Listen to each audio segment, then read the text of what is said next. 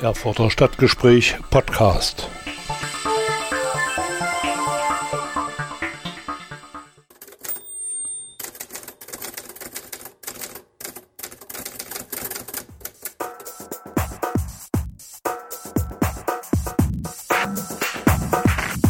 Stadtgespräch Presseschau. Ausgewählte Pressetexte zu den Themen Politik, Wirtschaft, Bildung, Kultur und Gesellschaft, zusammengestellt von Richard Schäfer.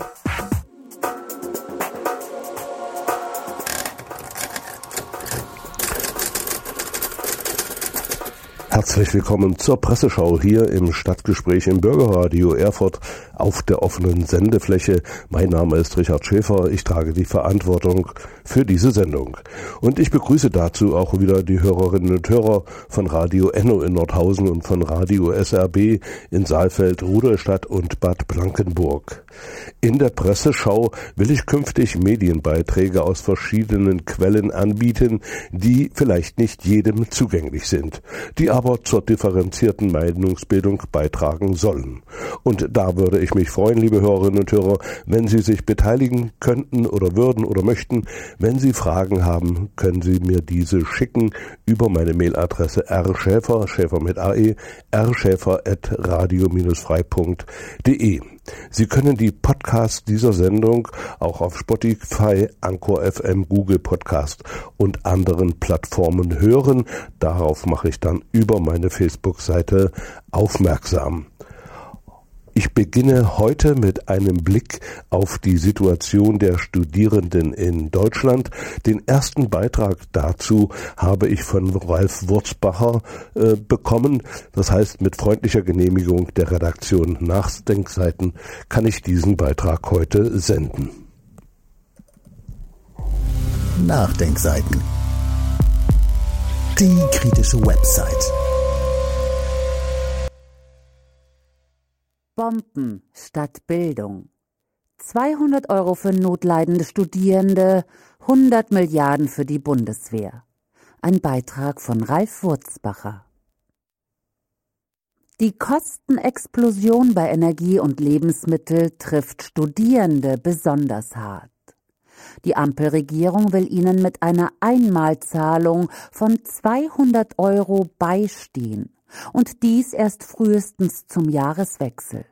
Dabei lebten schon im Vorjahr vier von zehn Hochschülern in Armut, unter den alleine oder in WGs Wohnenden sogar über 75 Prozent. Für viele von ihnen könnte ein Studium demnächst unerschwinglich und der Absturz ins Ungewisse unvermeidbar sein. Das hätte eine enorme sozialpolitische Sprengkraft, zumal der Ausbildungsmarkt längst nicht alle auffangen würde. Rot, Grün, Gelb verschließt davor die Augen und verpulvert lieber Milliarden für die Aufrüstung Deutschlands. Lustig ist das Studentenleben einmal gewesen. Die Zeiten sind längst vorbei. Seit vor über 20 Jahren mit der europäischen Studienstrukturreform namens Bologna das Studium auf Berufsvorbereitung verkürzt wurde, bestimmen Testeritis, Bulimie-Lernen und Credit Points den Alltag der zuletzt noch knapp 2,9 Millionen Hochschüler in Deutschland selbstbestimmtes Lernen, Lernen fürs Leben, sich ausleben nach 13 Jahre Schule und 20 Jahren Elternhausmief, Fehlanzeige. Stattdessen sechs Semester ackern für den Abschluss und dann ab in den Job oder zum Arbeitsamt.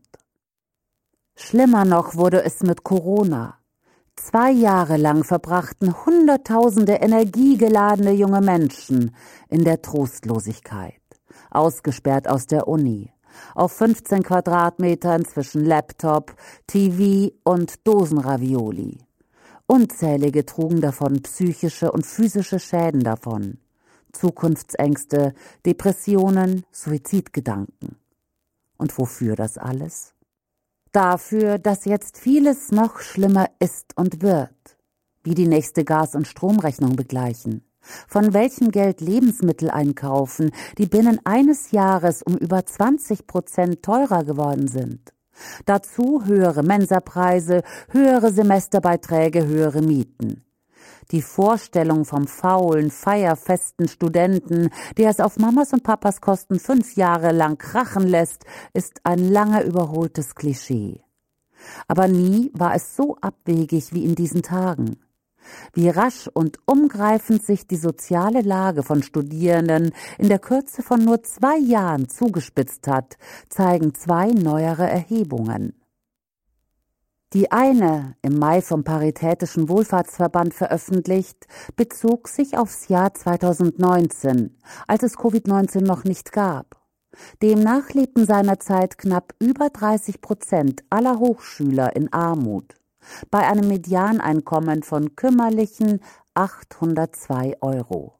Fast 40 Prozent der Studierenden in Ein-Personen-Haushalten fristeten ein Dasein unterhalb des soziokulturellen Existenzminimums, das damals bei 771 Euro lag. Ein Viertel brachte es nicht einmal über 600 Euro.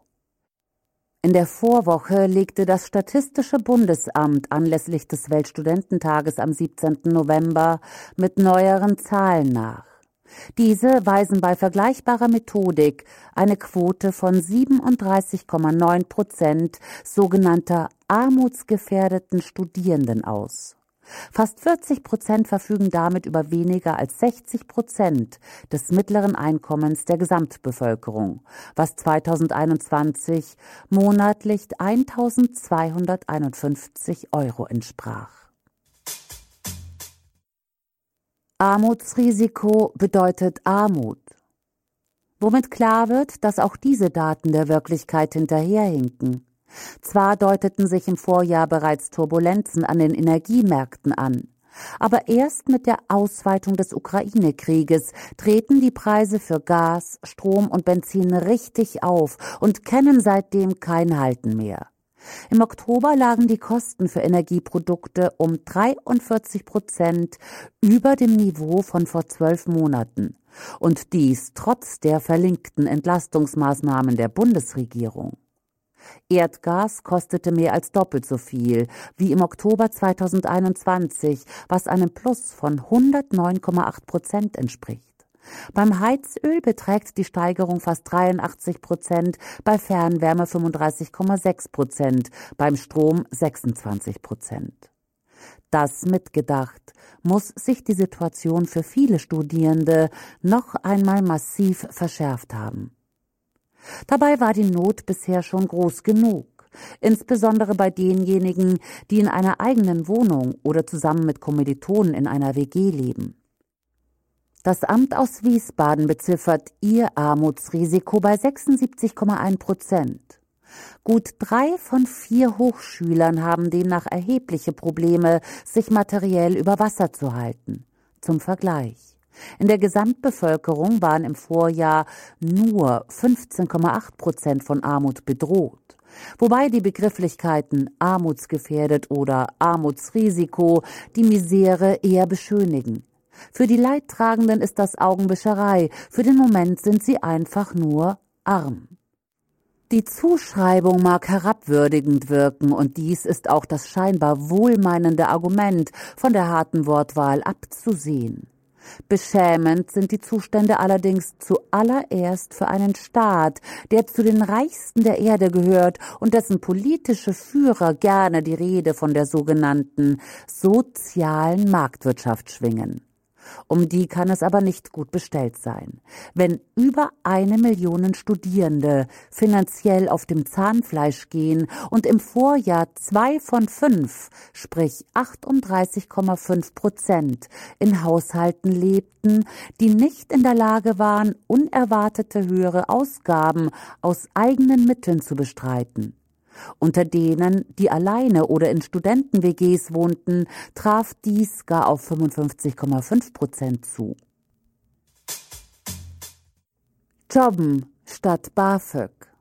Keine Frage. Studierende haben in der Regel beste Aussichten, der Armut zu entrinnen, sobald sie nach erfolgreichem Abschluss ins Berufsleben überwechseln.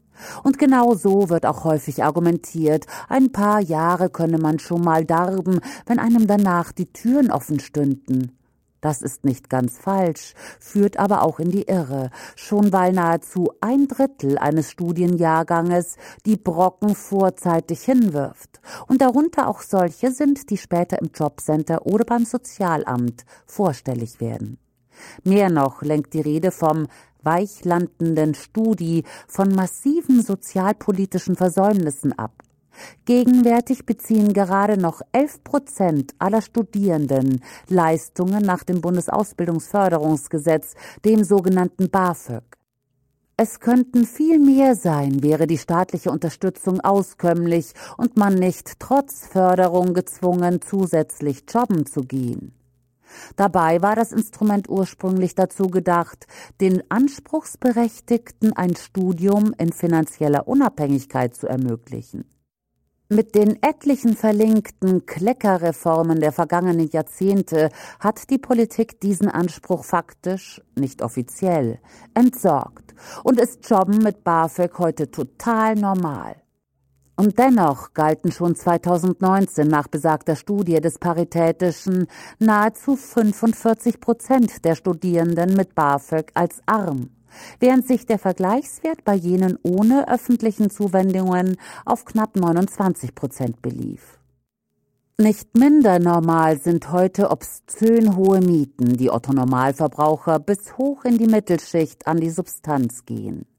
Unter Studierenden lag der durchschnittliche Anteil der Wohnkosten am verfügbaren Haushaltseinkommen im Vorjahr bei 31,6 Prozent und damit deutlich höher über der Wohnkostenbelastung der Gesamtbevölkerung, die entsprach nämlich nur 23,3 Prozent. Im Fall von Studierenden mit eigener Bleibe oder in WGs gingen sogar im Mittel über die Hälfte, also 51,1 Prozent, des vorhandenen Geldes fürs Wohnen drauf.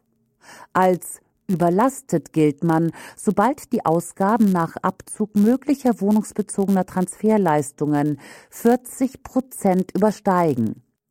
Und das traf auf knapp ein Viertel aller Hochschüler zu, während es im Durchschnitt aller Haushalte lediglich 10,7 Prozent waren. WG-Mieten in Großstädten und Ballungszentren von 600 Euro und mehr sind heutzutage gängig. Mit der im August in Kraft getretenen 27. BAföG-Novelle wurde die Wohnpauschale von 335 auf 360 Euro aufgestockt. Für bloß einen Bruchteil der Universitätsstädte reicht das aus, wogegen Studierende vielerorts die Differenz zum tatsächlichen Preis aus dem BAföG Grundbedarf bzw. sonstigen Einnahmen decken müssen. Es geht um die nackte Existenz.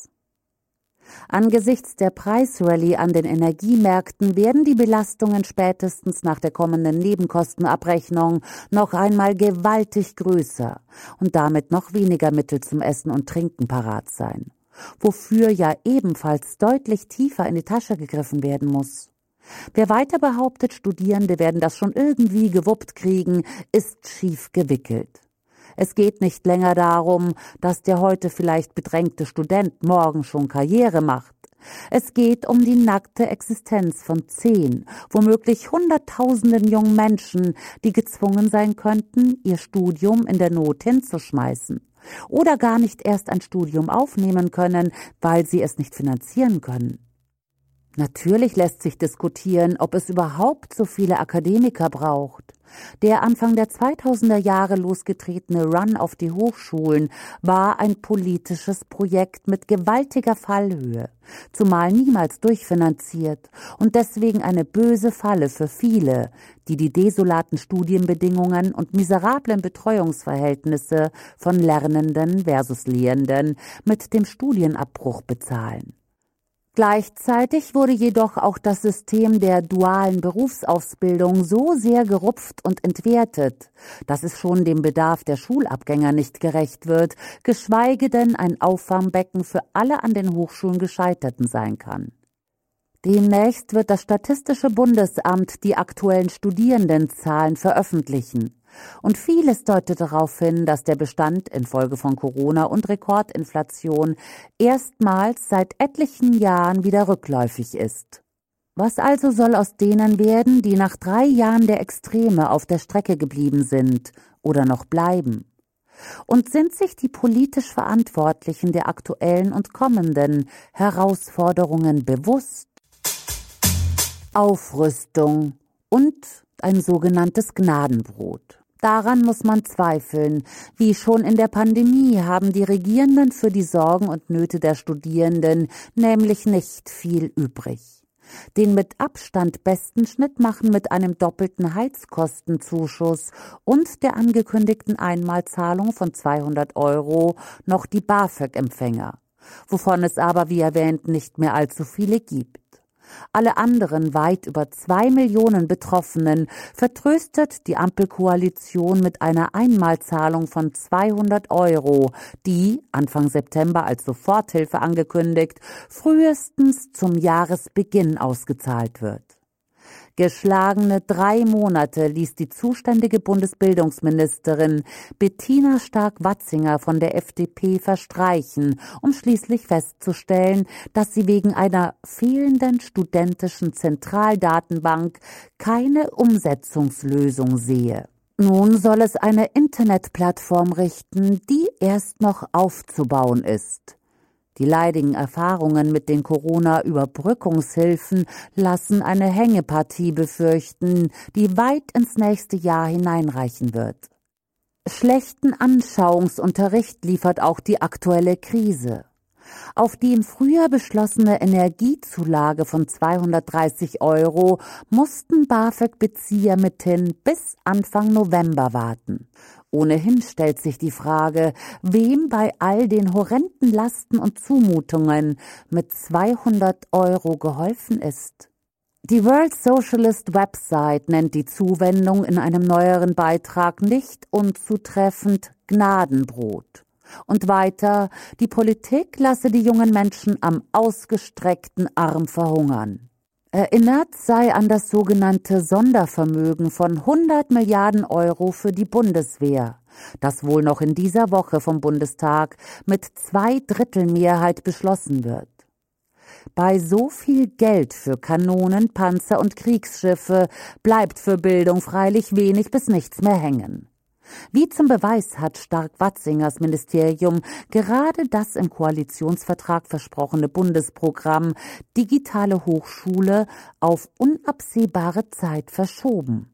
Begründung angespannte Haushaltslage. Ihre Lektion sollten spätestens jetzt auch die Studierenden lernen. Was dagegen hilft? Protest.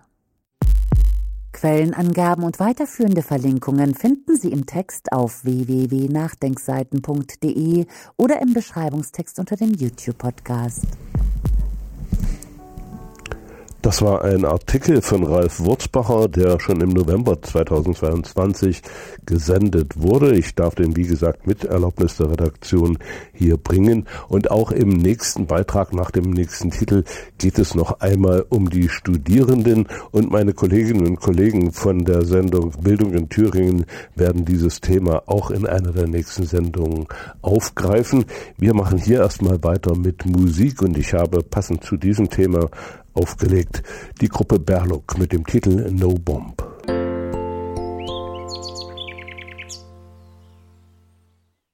Stadtgespräch im Bürgerradio Erfurt auch für die Hörerinnen und Hörer von Radio SRB in Saalfeld, Rudolstadt und Bad Blankenburg und für die Hörer von Radio Enno in Nordhausen.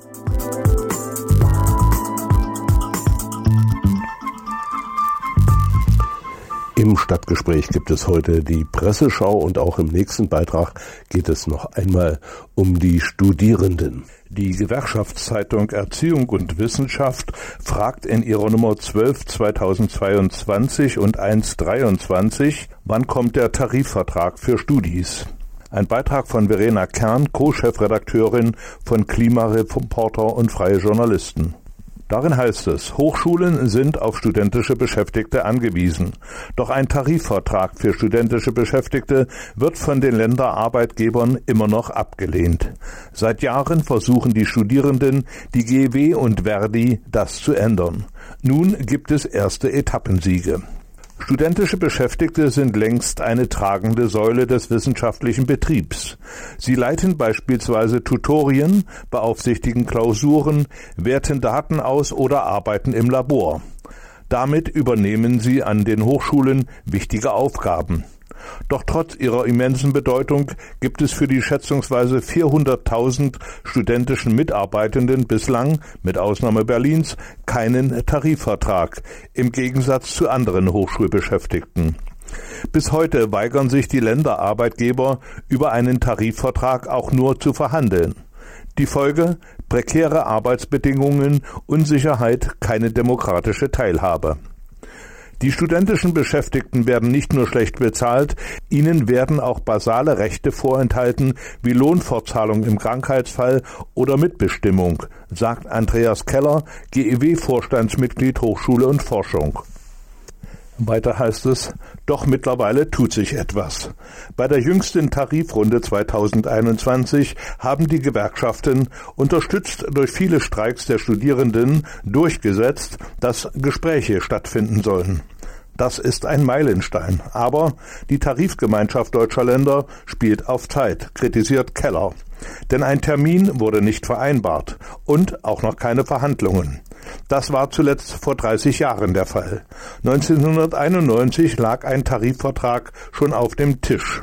Doch dann stellte sich die Hochschulrektorenkonferenz quer. Nun stehen die Chancen besser, denn auch die Proteste an den Hochschulen werden lauter.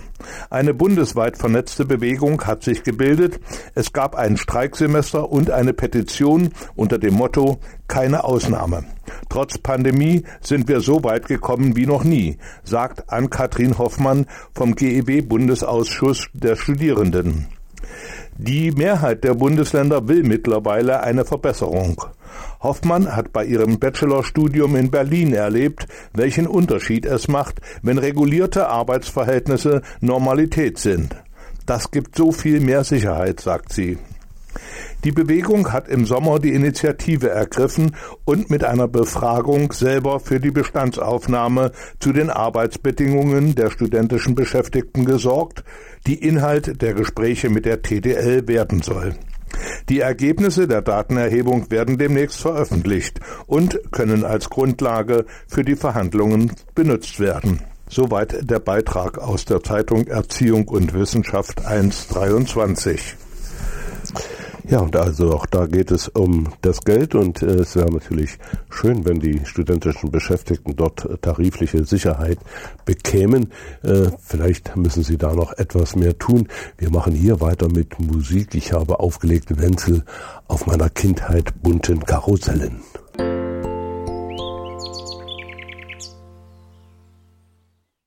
Stadtgespräch, Presseschau, das war Wenzel auf meiner Kindheit bunten Karussellen und wir machen weiter mit Beiträgen aus den Tageszeitungen und verschiedenen anderen Quellen. Die Diskussion um Panzerlieferungen an die Ukraine bestimmten in den letzten Wochen die Diskussionen in den Zeitungen. Der Freitag titelte einen Beitrag mit folgender Zeile Leopard, Abrams und Co. Warum westliche Kampfpanzer keine Wunderwaffen sind. Darin heißt es, selbst NATO-Militärs bezweifeln den praktischen Nutzen von Leopard 2 und anderen westlichen Kampfpanzern im Ukraine-Krieg. Sie können schnell zur leichten Beute für den Feind werden. Russland hat eine extra Abwehrwaffe entwickelt. Die Fixierung vieler selbsternannter Militärexperten auf westliche Kampfpanzer ist also nichts weiter als eine rückwärtsgewandte Illusion. Sie dient vor allem dazu, das eigene Land in einen verlustreichen Krieg zu zerren. Denn Kampfpanzer sind keine Wunderwaffen. Während der deutsche Leopard und der britische Challenger nicht an Kriegshelden erinnern, tragen der Abrams und der Leclerc Panzer die Namen bedeutender Generäle. General Jacques-Philippe Leclerc wollte Frankreichs Indochina-Krieg nicht mit Waffen, sondern durch Verhandlungen beenden. Und General Creighton B. Abrams holte 500.000 US-Boys aus der Hölle Vietnams in die Heimat zurück. Leclerc und Abrams waren Helden des Rückzugs. Und in einem anderen Beitrag schreibt der Freitag, jede Portion Panzer gewöhnt die Leute im Westen ein bisschen mehr an den Krieg. Deutschland ist de facto Kriegspartei. Der Lieferung von Marderpanzern dürfte bald noch mehr Nachschub folgen. Das nächste Treffen im Rammstein-Format steht bereits an. Nein zum Krieg sagt auch die Letzeburger Volk-Zeitung vom 26. Januar 2023. Und da heißt es konkret, Deutsche Panzer rollen gen Osten. Wieder einmal. Die Erleichterung bei der breiten Kriegsfraktion im Deutschen Bundestag über die Entscheidung von Kanzler Scholz, der Ukraine 14 Leopardpanzer zu liefern, war quer durch alle Nachrichtensendungen zu spüren. Endlich wird gehandelt. Worum es geht, hat die deutsche Außenministerin Annalena Baerbock am Mittwoch im Europarat deutlich ausgesprochen. Zitat, wir kämpfen einen Krieg gegen Russland. Zitat Ende. Nach der Kanzlerentscheidung vom Mittwoch werden auch weitere europäische NATO-Staaten Panzer an die Ukraine liefern. Hinzu kommen britische und US-amerikanische Kampfpanzer. Über den militärischen Wert dieser Lieferungen kann man durchaus Zweifel haben. Aber hier geht es um wesentlich mehr, nämlich um die Bereitschaft und Entschlossenheit, Krieg gegen Russland zu führen. Die bestimmenden Politiker der EU und ihrer Mitgliedstaaten haben es deutlich ausgesprochen. Es geht um einen Sieg über Russland auf dem Schlachtfeld. Die Möglichkeit, durch vernünftige Verhandlungen eine Lösung des Konflikts zu herbeizuführen, ist mit der Panzerentscheidung ein Stück weiter in die Ferne gerückt. Haben denn diese Leute nichts, aber auch gar nichts aus der Geschichte gelernt? Deutsche Panzer rollten 1914 gen Osten, dann wieder 1941. Wir sollten nicht vergessen, wie der verbrecherische Krieg im Mai 1945 endete, schreibt die Lützeburger Volkszeitung. Das war die Gruppe Dialog mit Dein und Mein Planet und den Hinweis auf diesen Planeten gibt es auch im nächsten Beitrag und der äh, hat den Titel Es ist 90 Sekunden vor Mitternacht. Wer noch bei Verstand ist, sollte jetzt aufwachen. Ein Beitrag von Jens Berger vom 26. Januar 2023 und auch diesen Beitrag habe ich von den Nachdenkseiten übernommen. Nachdenkseiten die kritische Website. Es ist 90 Sekunden vor Mitternacht. Wer noch bei Verstand ist, sollte jetzt aufwachen. Ein Hilferuf von Jens Berger. Das Bulletin of the Atomic Scientists hat seine berühmte Weltuntergangsuhr gestern auf 90 Sekunden vor Mitternacht gestellt. Das ist der niedrigste Wert, den das von Albert Einstein gegründete Institut jemals gemeldet hat. Noch nie war die Gefahr eines atomaren Konflikts mit all seinen verheerenden Folgen nach Ansicht der Wissenschaftler so groß. Die Nachdenkseiten teilen diese Sorge genauso wie die meisten unserer Leser. Anders sieht es offenbar in Politik und Medien aus. Dort scheint man den Verstand an der Wache abgegeben zu haben und sich gegenseitig zum Überschreiten immer neuer roter Linien anzufeuern. So lange, bis die Weltuntergangsuhr zwölf schlägt. Gibt es denn in den Reihen der Politik und in den Redaktionsstuben niemanden, der jetzt Rückgrat zeigt und sich diesem Wahnsinn entgegenstellt?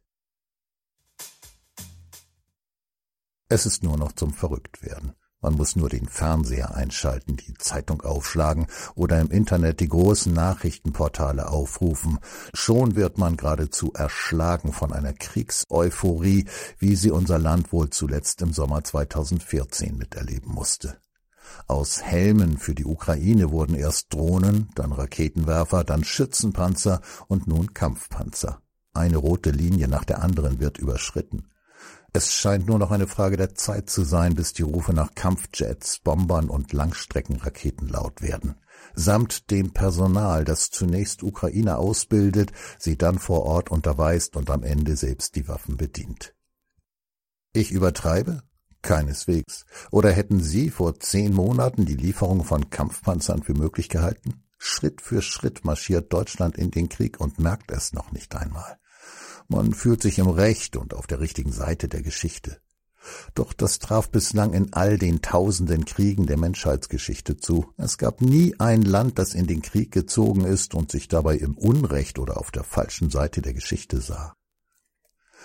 Wenn die Schlachten geschlagen, die Söhne gefallen und die Töchter geschändet sind und die Heimat in Schutt und Asche liegt, beginnt dann oft der Prozess der rückwärtsgewandten Selbstzweifel. Warum habe ich damals mitgetrommelt? Ja, warum nur?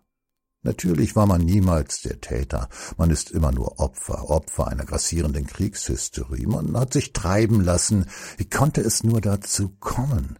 Ja, wie nur? Wir kennen die Antwort und sie ist noch nicht einmal sonderlich originell. Es kann ja nicht sein, dass jeder Bundestagsabgeordnete der SPD, der FDP und noch nicht einmal der Grünen die Gefahr eines dritten Weltkriegs nicht sieht und einverstanden mit der Position seiner Fraktion und der Politik der Bundesregierung ist. Die Väter und Mütter des Grundgesetzes haben sich schon was dabei gedacht, als sie postulierten, dass jeder Bundestagsabgeordnete ausschließlich seinem Gewissen unterworfen und an Aufträge und Weisungen nicht gebunden ist. Wann, wenn nicht jetzt, ist die Zeit gekommen, dieses Gewissen einmal zu konsultieren? Wann, wenn nicht jetzt, ist die Zeit gekommen, den Mund aufzumachen, laut Widerspruch zu äußern und den ganzen Wahnsinn zu stoppen? Wer jetzt schweigt, wird womöglich für immer schweigen. Und wie sieht es eigentlich in den Redaktionen aus? Es kann doch nicht sein, dass es dort nur Kriegstreiber gibt. Dann hätten unser Bildungssystem und die Journalistenschulen epochal versagt. Das kann und will ich nicht glauben womit wir beim Berufsethos wären. Auch und gerade Journalisten sollten wissen, dass das Gewissen mehr als eine Plattitüde aus Sonntagsreden ist. Wann, wenn nicht jetzt, ist die Zeit gekommen, dieses Gewissen einmal zu konsultieren? Wann, wenn nicht jetzt, ist die Zeit gekommen, den Mund aufzumachen, laut Widerspruch zu äußern und den ganzen Wahnsinn zu stoppen? Wer jetzt schweigt, wird womöglich für immer schweigen. Und diesmal wird es nach Millionen Toten auch keine Gelegenheit Gelegenheit für rückwärtsgewandten Selbstzweifel mehr geben. Denkt dran, liebe Kollegen, es ist 90 Sekunden vor Mitternacht. Wer noch bei Verstand ist, sollte jetzt aufwachen. Sonst wachen wir nie wieder. Ja, soweit der Beitrag von Jens Berger von den Nachdenkseiten. Und ich habe jetzt seinen Titel herausgesucht, Udo Lindenberg. Wozu sind Kriege da?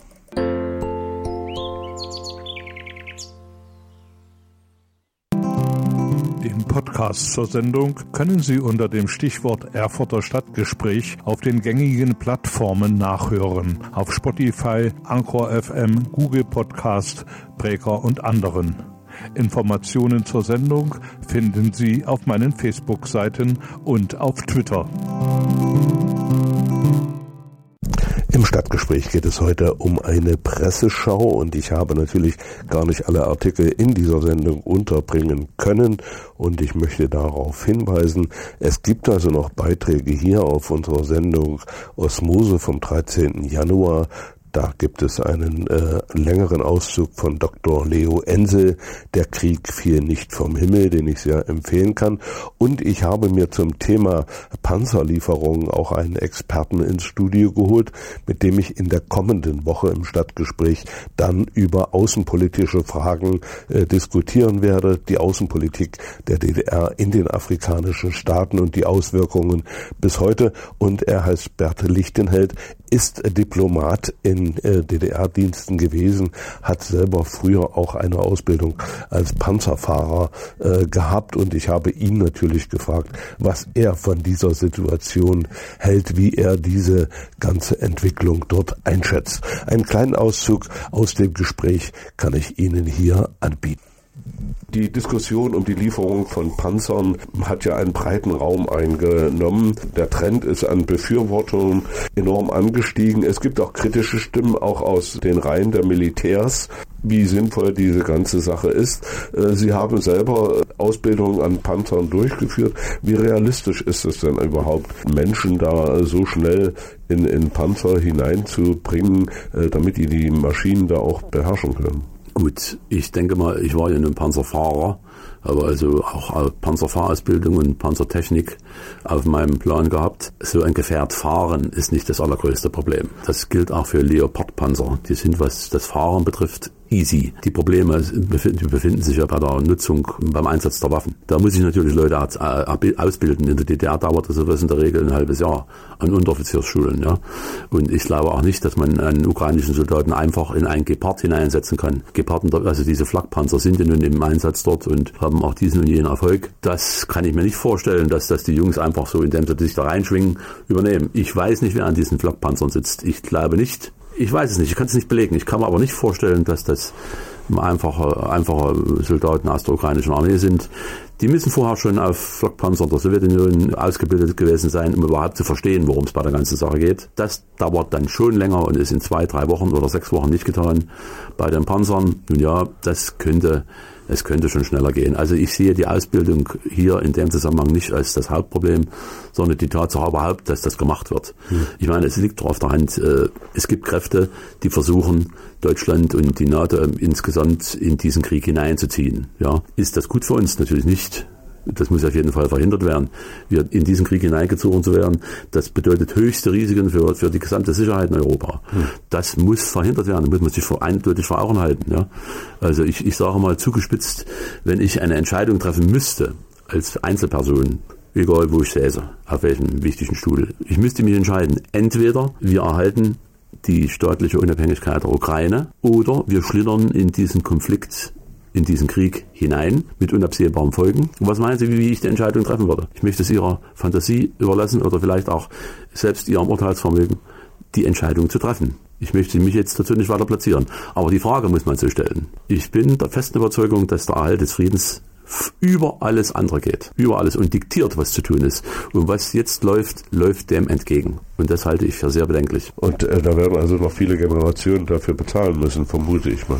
Ich will es nicht hoffen, aber das Potenzial, dass sich dieser Konflikt weiter, dass der weiter eskaliert, ist natürlich da. Ne? Mhm. Und rein militärisch, ich sage, ich komme nochmal auf das Thema zurück, ich glaube nicht, dass die, die paar Panzer, die die Bundesrepublik liefert, einen großen Unterschied machen. Die Russen werden Wege und Mittel finden, äh, sich mit diesen deutschen Panzern auseinanderzusetzen. Interessant wird's, wenn wenn, wie jetzt in der Zeitung äh, geschrieben wird, 200 Panzer bereitgestellt werden würden. 200 Panzer machen schon einen Unterschied. Die müssen aber erstmal dahin kommen, äh, und zwar, wie ich vermute, mit der Eisenbahn, weil so eine große Strecken auf dem Tieflader ist kompliziert. Aber auf der Eisenbahn ist es auch kompliziert, weil die Russen natürlich schon wissen, was in der Ukraine langfährt. Wo, ja. Also so einfach ist das alles nicht. Da gibt es viele Fragen, die sich stellen. Munitionsversorgung, äh, Reparatur, Wartung, Sprit, Sprit, Spritversorgung. Gerade der Abrams-Panzer ist ein Säufer. Der, der verbrät ja mehr als 1400 Liter auf 100 Kilometer, muss man sich mal vorstellen. Die müssen auch vor Ort sein. Da muss es eine Logistikkette geben. Das ist alles nicht so einfach. Ich halte das insgesamt nicht für die richtige Entscheidung. Man sollte darauf hinwirken, dass irgendwann die Waffen schweigen. Klar ist für mich allerdings auch, so wie die Dinge gegenwärtig gestrickt sind, die Russen werden das machen, was alle anderen Mächte vor ihnen in solchen, in ähnlichen Situationen gemacht haben. Die werden vor dem Zeitpunkt der von Friedensverhandlungen, der wird kommen, werden sie versuchen, so viel Gelände gut zu machen wie nur möglich. Mhm. Oder den Gegner so stark zu schwächen wie nur denkbar, damit seine Verhandlungsposition im Nachhinein eben auch schwächer ist. Damit haben wir es zu tun. Müssen wir ganz realistisch sehen. Nun kann man die Frage stellen, wie, was machen wir? Wie führen wir diesen Krieg weiter? Pumpen wir weiter die Ukraine voll mit Waffen? Die, verheizen die Ukrainer und das passiert ja. Der Prozess, die ukrainische Armee ist genauso geschwächt wie die russische, wobei die russische viel größer ist und ein höheres Potenzial hat, um was herbeizuführen. Und was, was soll das Ende sein? Ich denke, das Ziel ist, Russland zu schwächen. Und es ist kein Geheimnis mehr. Ich weiß, dass das ein, ein glattes Eis ist, auf das, das ich mich gerade bewege, aber das ist eben so. Ja, es ist kein Geheimnis, dass es schon äh, nicht ganz falsch ist, von einer Verschwörung gegen Russland zu reden. Jetzt mag mir keiner mit Verschwörungstheorien kommen. Ich bin gerne bereit, darüber zu diskutieren, aber das müssen wir dann vis-à-vis machen. Ja. Es gab schon geostrategische Interessen, die eindeutig darauf hinauslaufen, Russland langfristig zu schwächen. Was haben wir davon? Was haben wir von einem schwachen Russland? Die Frage muss sich jeder stellen. Was wollen wir? Ein Russland, das nur aus Taiga und Tundra besteht und im Süden von islamischen Republiken umgrenzt wird, wenn die Ukraine wegfällt aus dem russischen Einflussbereich? Oder, oder ein nicht regierbares Russland, wo Regionalfürsten, die auch noch Zugriff auf Atomwaffen haben, äh, das Sagen haben werden? Wollen wir das? Ist das in unserem Interesse? Die Frage muss sich auch jeder selbst beantworten. Also ketzerische Fragen, die hier gestellt worden sind in der Presseschau vom Stadtgespräch. Und ich würde mich freuen, liebe Hörerinnen und Hörer, wenn Sie sich an diesen Diskussionen, an den Fragen äh, beteiligen würden. Wenn Sie selber Fragen haben, können Sie mir diese schicken über meine Mailadresse rschäfer.radio-frei.de und die Podcasts, wie gesagt, können Sie auch hören auf Spotify, Anchor FM, Google Podcast und anderen Plattformen. Das war das äh, Stadtgespräch mit der ersten Presseschau für diesmal. Ich danke fürs Einschalten und Zuhören, wünsche Ihnen eine schöne Zeit. Tschüss, bis zum nächsten Mal, sagt Richard Schäfer. Erfurter Stadtgespräch Podcast.